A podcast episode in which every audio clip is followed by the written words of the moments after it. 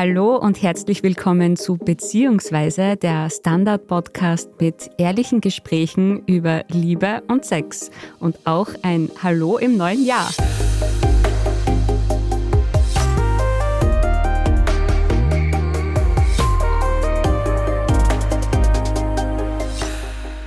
Mein Name ist Nadja Kupser. Und ich bin Kevin Recher.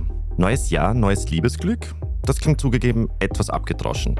Aber mancher unter uns nimmt sich im neuen Jahr vielleicht vor, endlich wieder richtig zu daten und im besten Fall jemanden für einen längeren Zeitraum als nur für eine Nacht kennenzulernen. Das heißt, sich gezielt auf Tinder anmelden, auf Dates oder auf Partys gehen oder sich sogar verkuppeln lassen. Klingt ein bisschen wie Sport machen, aber so ist Dating nun mal. Klar, nach Jahren des Misserfolgs hat man einfach keinen Bock mehr auf Smalltalk oder darauf zu erzählen, was man beruflich macht. Und um ehrlich zu sein, mir ist es auch vollkommen wurscht, was mein Gegenüber macht. Aber gleichzeitig will man auch nicht immer alleine sein. Man will mit seinem Partner, seiner Partnerin am Abend Trash-TV schauen und den neugierigen Eltern endlich mal sagen können, ja, ich habe jemanden kennengelernt. Ja, wie man das am besten macht, wie man nach den Jahren des Frusts endlich den Arsch wieder hochkriegt und sich etwas motivierter in die anstrengende Welt des Datings begibt, das verrät uns heute Dunja Radler. Sie ist Psychologin in Wien und sie beschäftigt sich unter anderem mit dem Thema Partnersuche. Uns hat sie gesagt, es ist eins ihrer Lieblingsthemen. Liebe Dunja, schön, dass du da bist. Vielen Dank, ich freue mich auch, dass ich da bin.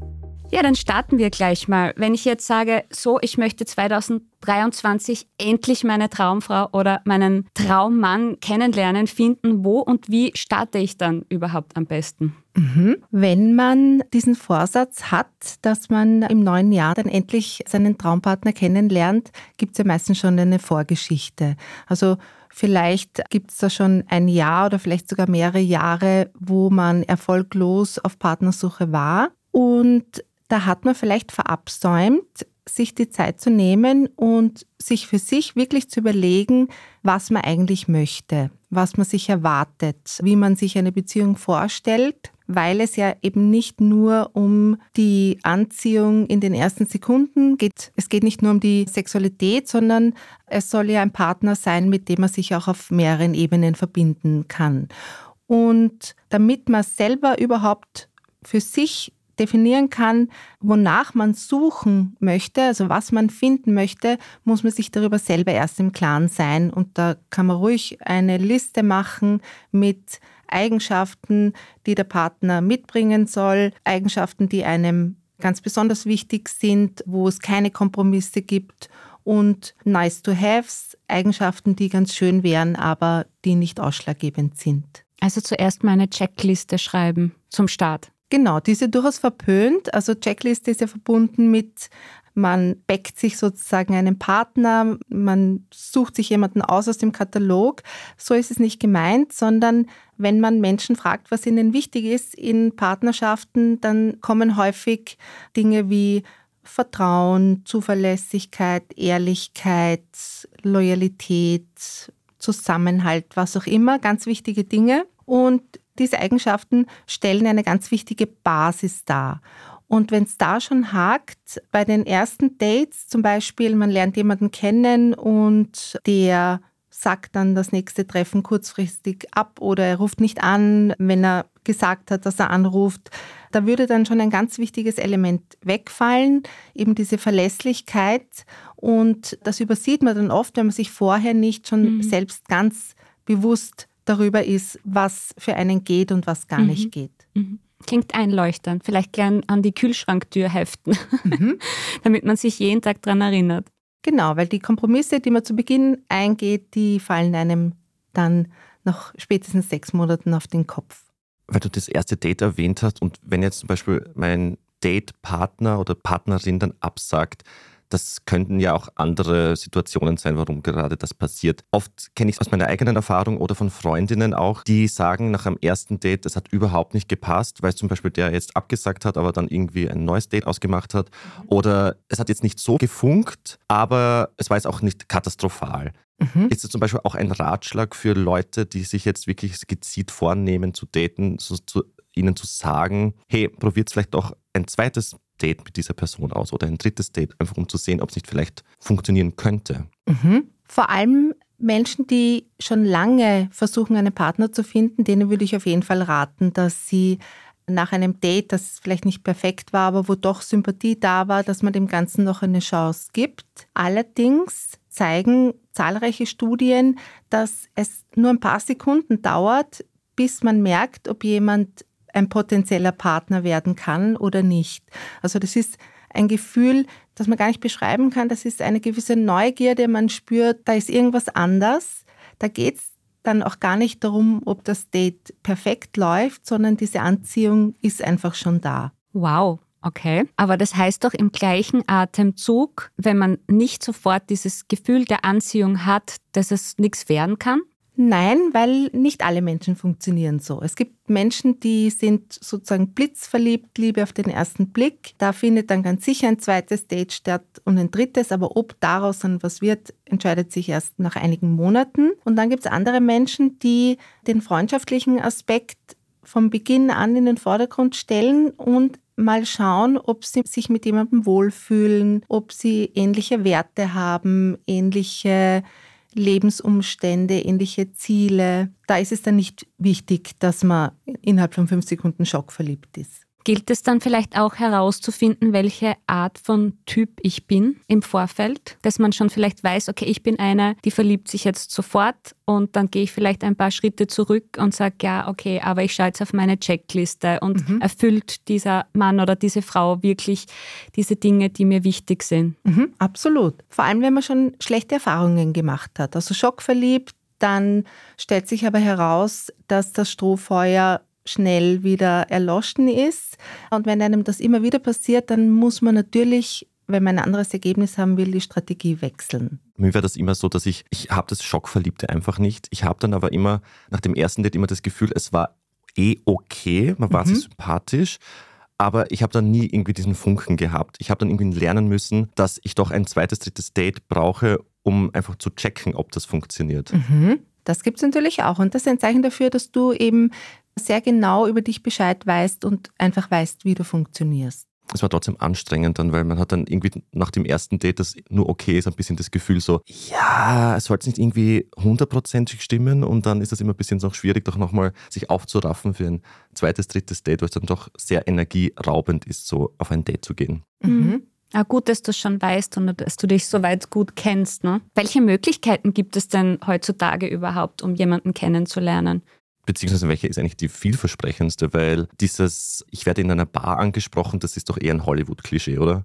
Nein, nein, das findet statt. Allerdings Menschen, die in eine Bar gehen, um jemanden kennenzulernen, sind in einem anderen Mindset als Menschen, die sich in Vereinen anmelden oder vorhaben, auf der Uni jemanden kennenzulernen. Also das Mindset, das man hat, wenn man ausgeht, ist eigentlich Spaß zu haben.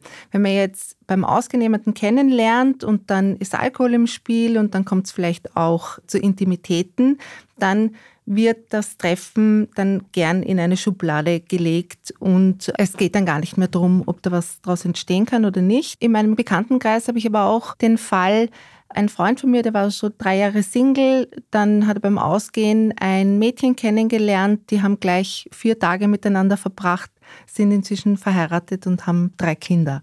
Also so geht es auch, da gibt es keine Regeln.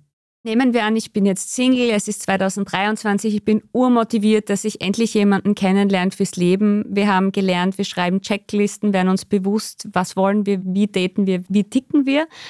Aber wie geht es eben im nächsten Schritt weiter? Du bist Therapeutin und du begleitest ja auch viele Menschen, die ihren Traumpartner, Partnerin suchen. Was rätst du denen dann im ersten Schritt? Wirklich so, meld dich doch mal bei Tinder an oder geh doch mal mit Freunden aus. Was würdest du da empfehlen, um wirklich loszustarten? Also wenn die brav ihre Checkliste gemacht haben und sich darüber im Klaren sind, was sie möchten und vor allem, was sie nicht möchten, dann frage ich sie sehr konkret, wie sich die Klienten jeweils eine Beziehung vorstellen. Also wie soll das Alltagsleben ausschauen? Möchte man gemeinsam Sport machen? Möchte man gemeinsam reisen? Möchte man gemeinsam wohnen? Möchte man gemeinsam ein Haustier haben? Möchte man Kinder und so weiter? Und dann würde ich den Partner genau an der Stelle suchen, wo die Personen die Dinge machen, die ich später mit meinem Partner machen will. Zum Beispiel, wenn ich gerne laufen gehe und ich möchte gerne einen Partner haben, der auch mit mir laufen geht, dann schließe ich mich einer Laufgruppe an, zum Beispiel. Wenn ich gerne schwimmen gehe, dann gehe ich regelmäßig ins selbe Schwimmbad und werde dort zwangsläufig immer wieder dieselben Menschen treffen. Das klingt so simpel und trotzdem habe ich das Gefühl, dass das niemand macht. ich würde es auch nicht machen, weil ich bin jemand, der einfach Tinder runterlädt. Aber kann ich dann einfach, wenn ich zum Beispiel gern schwimme und laufe, sollte ich das dann einfach auch in mein Profil packen und dann matche ich quasi Menschen, mit denen ich die gleichen Interessen habe? Funktioniert das dann so? Das ist sicher eine gute Idee. Viele nehmen sich aber nicht die Zeit, um die Profiltexte zu lesen. Viel kann man da ja auch nicht ausfüllen auf Tinder. Da gibt es andere, wo man mehr ausfüllen kann. Ob man will oder nicht, auch man selbst ist auf Tinder sehr oberflächlich. Man wischt Gesichter zur Seite, weil man sie nicht attraktiv genug findet. Wobei, wenn man die im realen Leben treffen würde und die wären total nett, würde man sie wahrscheinlich sympathisch finden. Und das ist eben die Schwierigkeit an Tinder, dass wir vor allem nach der Optik aussuchen und da geht es im ersten Moment gar nicht darum, ist das jemand, mit der ähnliche Freizeitvorstellungen hat wie ich, der einen ähnlichen Biorhythmus hat, sondern da entscheidet allein die Attraktivität. Aber Attraktivität ist schon auch ein wichtiger Faktor für ja. eine Beziehung. Also ich muss schon meinen Partner, meine Partnerin ganz hot finden, oder? Genau. Aber, das ist nicht immer das Aber. Wenn man sich die Hollywood-Paare ansieht, die seit vielen, vielen Jahren zusammen sind, dann schauen sich die meistens ähnlich. Mhm. Die müssen, ist, ist jetzt gar nicht ausschlaggebend, wie attraktiv sie sind. Ein Paar, das sich ähnlich schaut, bleibt wahrscheinlich sehr lange zusammen. Aber warum? Weil man sein eigenes Gesicht am besten kennt und das, was uns vertraut ist, finden wir sympathisch. Wenn jetzt jemand, weiß ich nicht, in der fünften Liga über sich fischt, dann wäre das ein Zeichen dafür, dass diese Person eine, sagen wir, diffuse Selbstwahrnehmung hat. Es klingt auch ein bisschen egoistisch, weil im Endeffekt möchte ich mich ja selbst dann daten, oder? Es klingt zumindest so. Hm, was ist falsch dran? Touché. Wegen der Optik hast du gesagt, wir sollen ein bisschen offener sein, vielleicht jetzt nicht einfach diejenigen wegwischen, die uns vielleicht nicht auf Anhieb so extrem gut gefallen heißt das, ich soll einfach offener sein, was jetzt meine Auswahl betrifft. Das heißt, soll ich mal zum Beispiel jemand Jüngeren daten oder jemand Älteren, vielleicht jemanden, der Hundemensch ist, obwohl ich Hunde hasse? Soll ich einfach offener in quasi in das Tinder, Bumble Date, whatever reingehen? Ist einen Versuch wert. Kommt mir ein bisschen zu extrem vor, weil also das müsstest du schon wollen. Du müsstest schon wollen, dass dein Partner, deine Partnerin älter, jünger ist. Wenn man Hunde nicht mag, vielleicht sogar eine Allergie hat, dann sind das halt Konfliktpunkte, die von Beginn an da sind. Wo ich aber den Radius erweitern würde, wäre dort, wo man, wenn man sich das Foto anschaut, sich fragt, okay, die Person haut mich jetzt nicht vom Hocker, aber wenn die mich unterwegs ansprechen würde und nett wäre und nette Gestik und eine nette Stimme hätte, würde ich mich dann freuen. Mhm. Da würde ich gleich gern beim Online-Dating bleiben und bei der Auswahl des Profilbildes. Ich hatte unlängst ein Gespräch mit einer Freundin, die jetzt wieder Single ist, die sich auf Tinder angemeldet hat. Sie hat uns Freundinnen in den WhatsApp-Chat eine Auswahl von Profilbildern geschickt, welche sie jetzt hernehmen soll. Mhm. Und wir waren eindeutig dann auf der Seite von, wo du auch mit anderen drauf bist, also mit uns jetzt beispielsweise oder wo sie irgendwie in einer Aktivität ist. Ich finde das immer sehr sympathisch zu sehen, oh, diese Person hat auch Freunde mhm. und Interessen, also sei es jetzt Sport oder dass man ausgeht oder wandern geht, was auch immer. Ist es auch deine Empfehlung zu zeigen, schau mal, ich habe nicht nur Selfies, sondern ich zeige dir auch was aus meiner Welt? Mhm, natürlich. Natürlich. Eine andere Möglichkeit hat man ja nicht, etwas von sich preiszugeben. Es ist eine gute Möglichkeit, das über Fotos zu machen. Was allerdings ein schlechtes Zeichen ist, das machen Männer sehr oft, bei Frauen sehe ich das nicht, dass Männer sich Arm in Arm mit irgendwelchen anderen Frauen zeigen oder so ein bisschen irgendeine Frau wegretuschiert haben oder Männer, die nur Partyfotos von sich haben. Bei Bildern mit Sonnenbrillen war ich auch skeptisch. Also es gibt da schon so ein paar Hinweise, um diese Person einschätzen zu können aufgrund der Fotos. Das heißt, die Selbstdarstellung von Heteromännern ist oft eigentlich ein bisschen schwierig, um dann Hetero-Frauen anzusprechen. So klingt es zumindest. Kommt auf die Frau an. Also wenn die Frau auf Yachten steht. Wer nicht? Segeljachten sind okay. Wenn es ihm gehört. genau, das ist immer die Frage. Tolle Autos, Fischen. Fitnessstudios sind oft dabei, Berggehen ist oft dabei. Mhm. Aber ich finde das schon auch ursympathisch, wenn zum Beispiel ein Mann jetzt mit einem Hund zu sehen wäre oder wie er mit einem Hund rennt in der Natur. Das zeigt so, okay, er ist gern draußen, er mag Tiere. Ich möchte keine sechs, sieben, acht Bilder nur in der freien Natur haben. Also habe ich das Gefühl, ich muss mit ihm die ganze Zeit wandern gehen, spazieren gehen, in der Natur sein.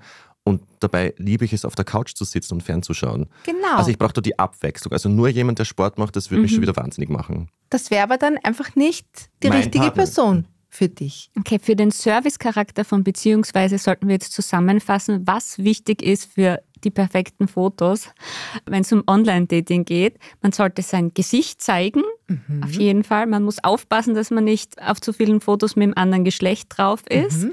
Man sollte auch seine Interessen abbilden, mhm. Sport, Wandern, was auch immer. Keine Sonnenbrille. Keine Sonnenbrille. Nicht immer die gleichen Fotos. Ja, genau. Und also einfach, Abwechslung ein bisschen. Ja. Und dann vielleicht auch noch ein sympathischer Profiltext, wenn man wirklich überzeugen möchte. Ja. Wir machen eine kurze Werbepause und sind dann gleich wieder zurück mit Dunja Radler. Schaffen wir es noch, die Erderhitzung zu stoppen? Wie verändert künstliche Intelligenz unser Leben? Wie werden wir in einer heißeren Welt leben, arbeiten, urlauben? Und wann fahren Autos autonom? Ich bin Alicia Prager. Und ich bin Florian Koch. Um solche und viele weitere Fragen geht es im Podcast Edition Zukunft und Edition Zukunft Klimafragen. Wir sprechen mit Expertinnen und Experten und diskutieren Lösungen für die Welt von morgen. Jeden Freitag gibt es eine neue Folge.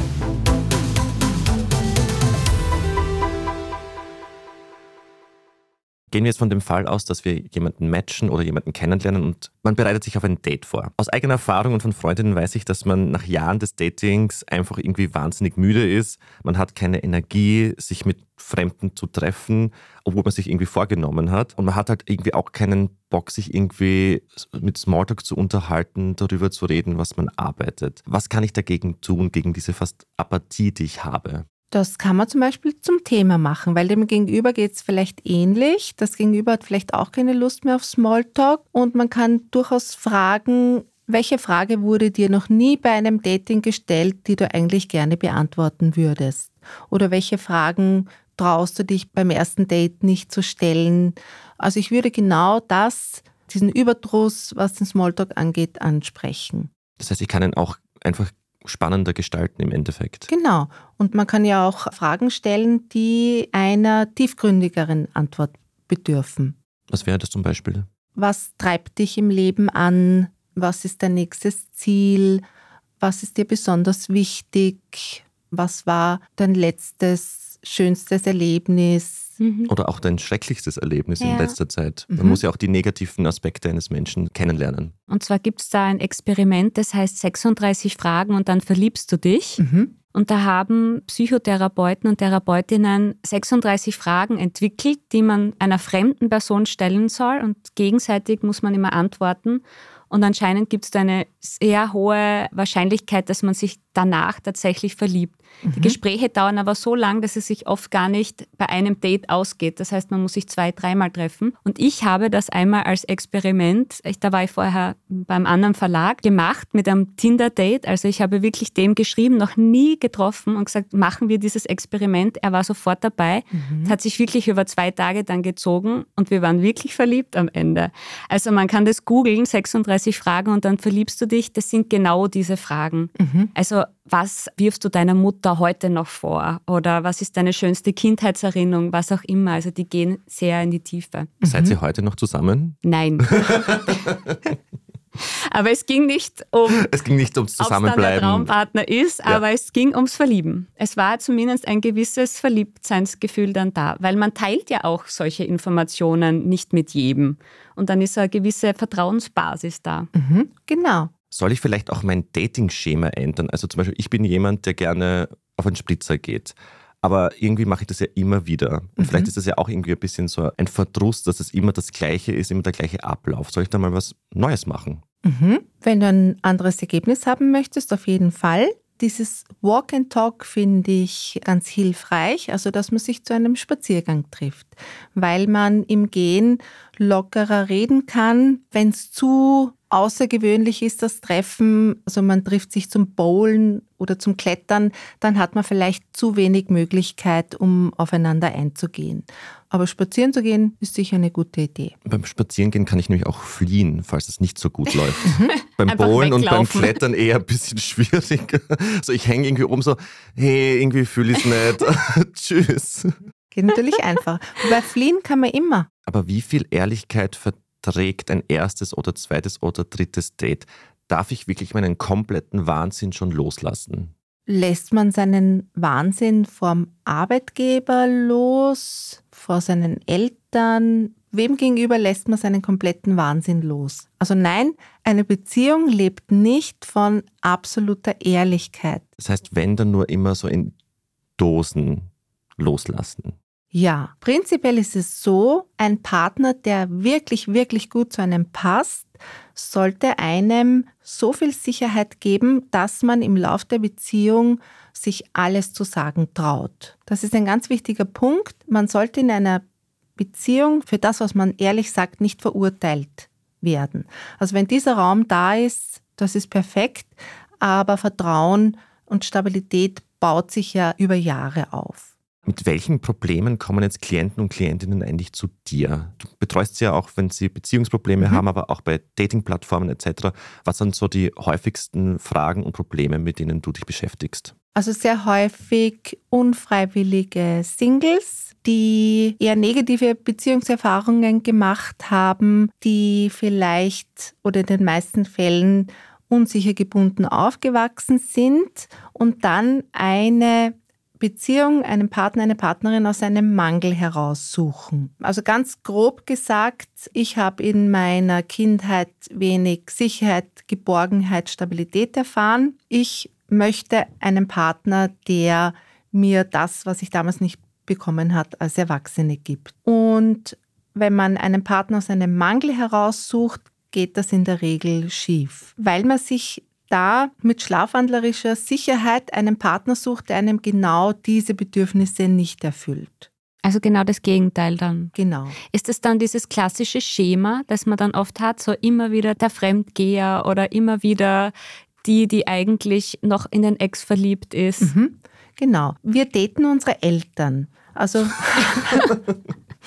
weil wir sind im Mutterleib, wir sind verbunden mit einer anderen Person, dann kommen wir raus, dann sind wir plötzlich getrennt, checken es aber noch nicht. Das dauert eine Zeit, bis wir draufkommen, okay, ich bin eine eigene Person. Und dann treten wir in Beziehung und unsere ersten Beziehungspartner sind halt die Eltern, die engsten Bezugspersonen. Und die definieren dann unsere Blaupause für spätere Beziehungen.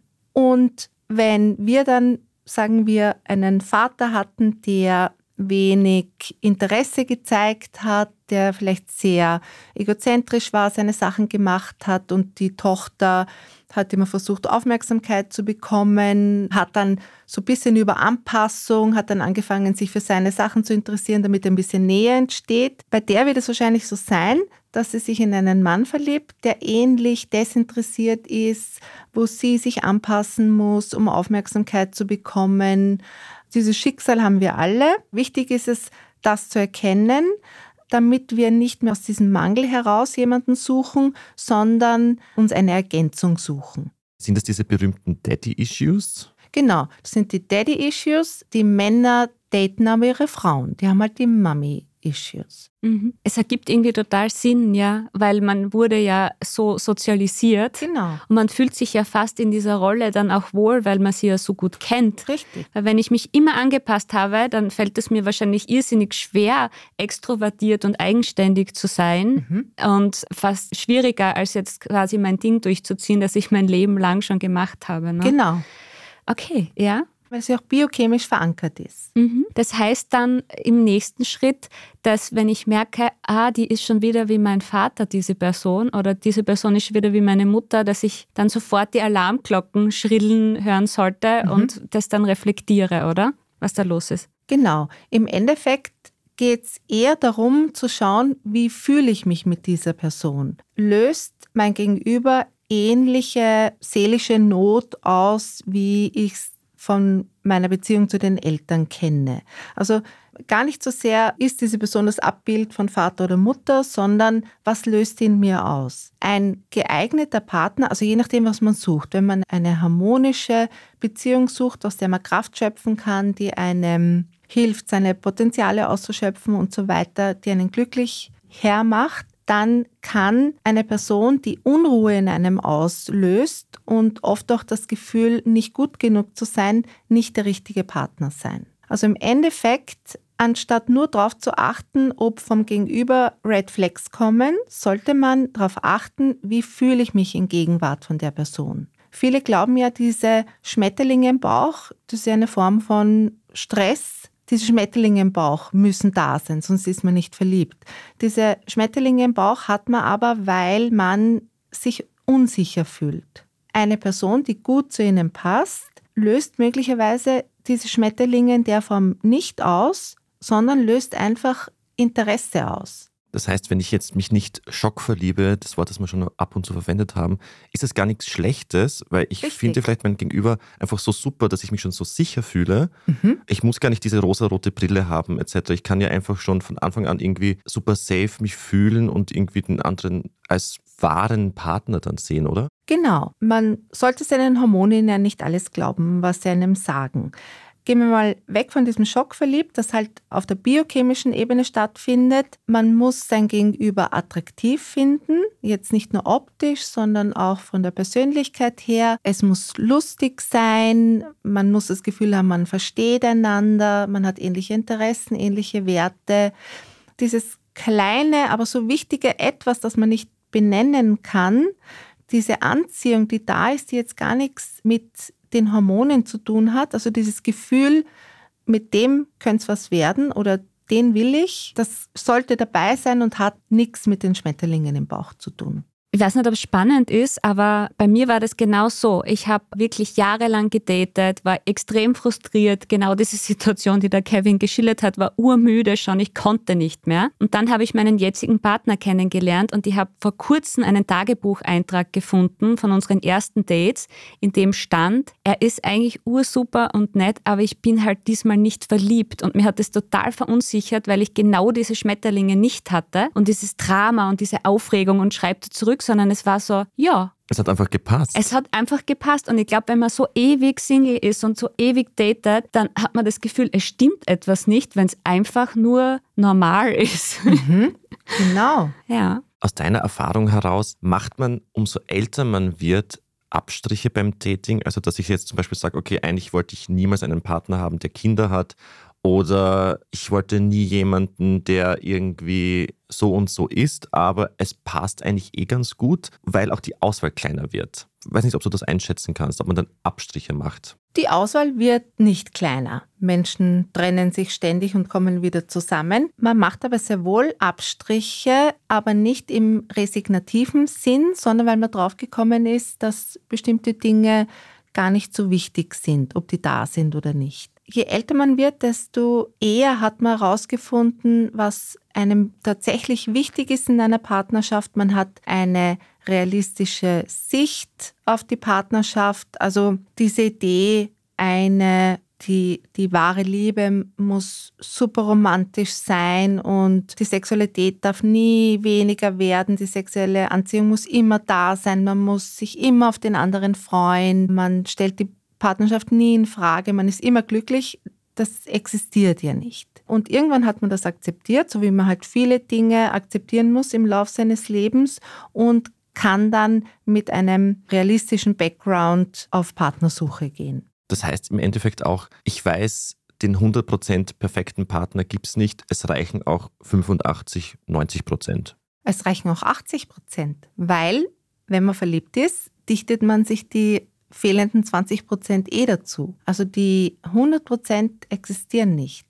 Es gibt viele Partner, die zu einem passen. Der eine hat halt diesen Makel, der andere einen anderen Makel.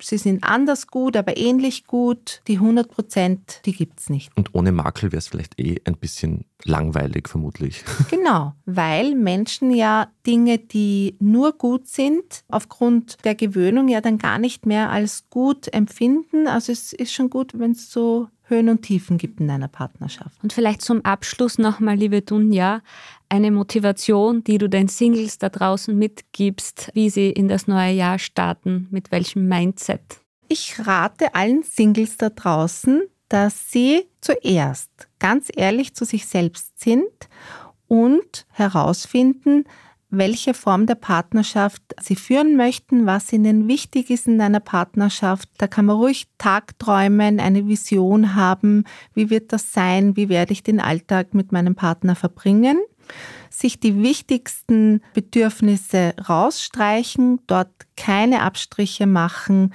wenn da in den Bereichen Red Flags auftauchen, nicht weitergehen, sondern abbrechen. Ruhig auch was Neues ausprobieren. Das Online-Dating ist sicher ein toller Zusatz. Vielleicht ist es aber für viele dann doch einfacher, im realen Leben jemanden kennenzulernen, da lohnt es sich sicher, neue Dinge auszuprobieren, vielleicht einer Sportgruppe, einer Laufgruppe, einer Radfahrgruppe beizutreten und dort zu schauen, ob die Menschen, die eh schon ähnliche Interessen haben wie man selbst, ob da ein potenzieller Partner dabei ist. Es war eine schöne Zusammenfassung an einen, Tipps. Es sollte eine Netflix-Gruppe geben, wo man sie gemeinsam Fernsehen schaut. Zum Beispiel, sowas Du könntest eine gründen einfach. Das gibt schon. Ja, ich glaube, oder ihr gründet so eine Gruppe. Ich glaube, es gibt eine Gruppe für alles. Ja, das könnte man machen, Kevin. Können wir damit reich werden?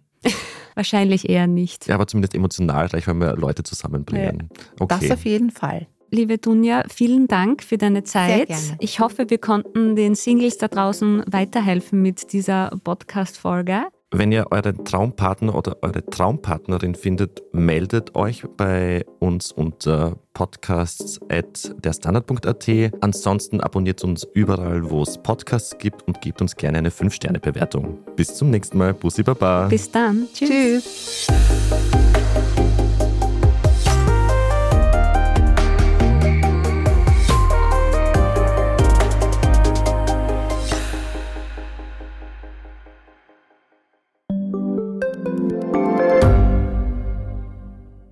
Bin die Franziska Ich bin der Martin. und wir wollen besser leben. Lohnt sich 10.000 Schritte zu gehen jeden Tag? Ist das Großraumbüro wirklich so schlecht wie sein Ruf? Spoiler, ja. Bringt's was, Intervall zu fassen?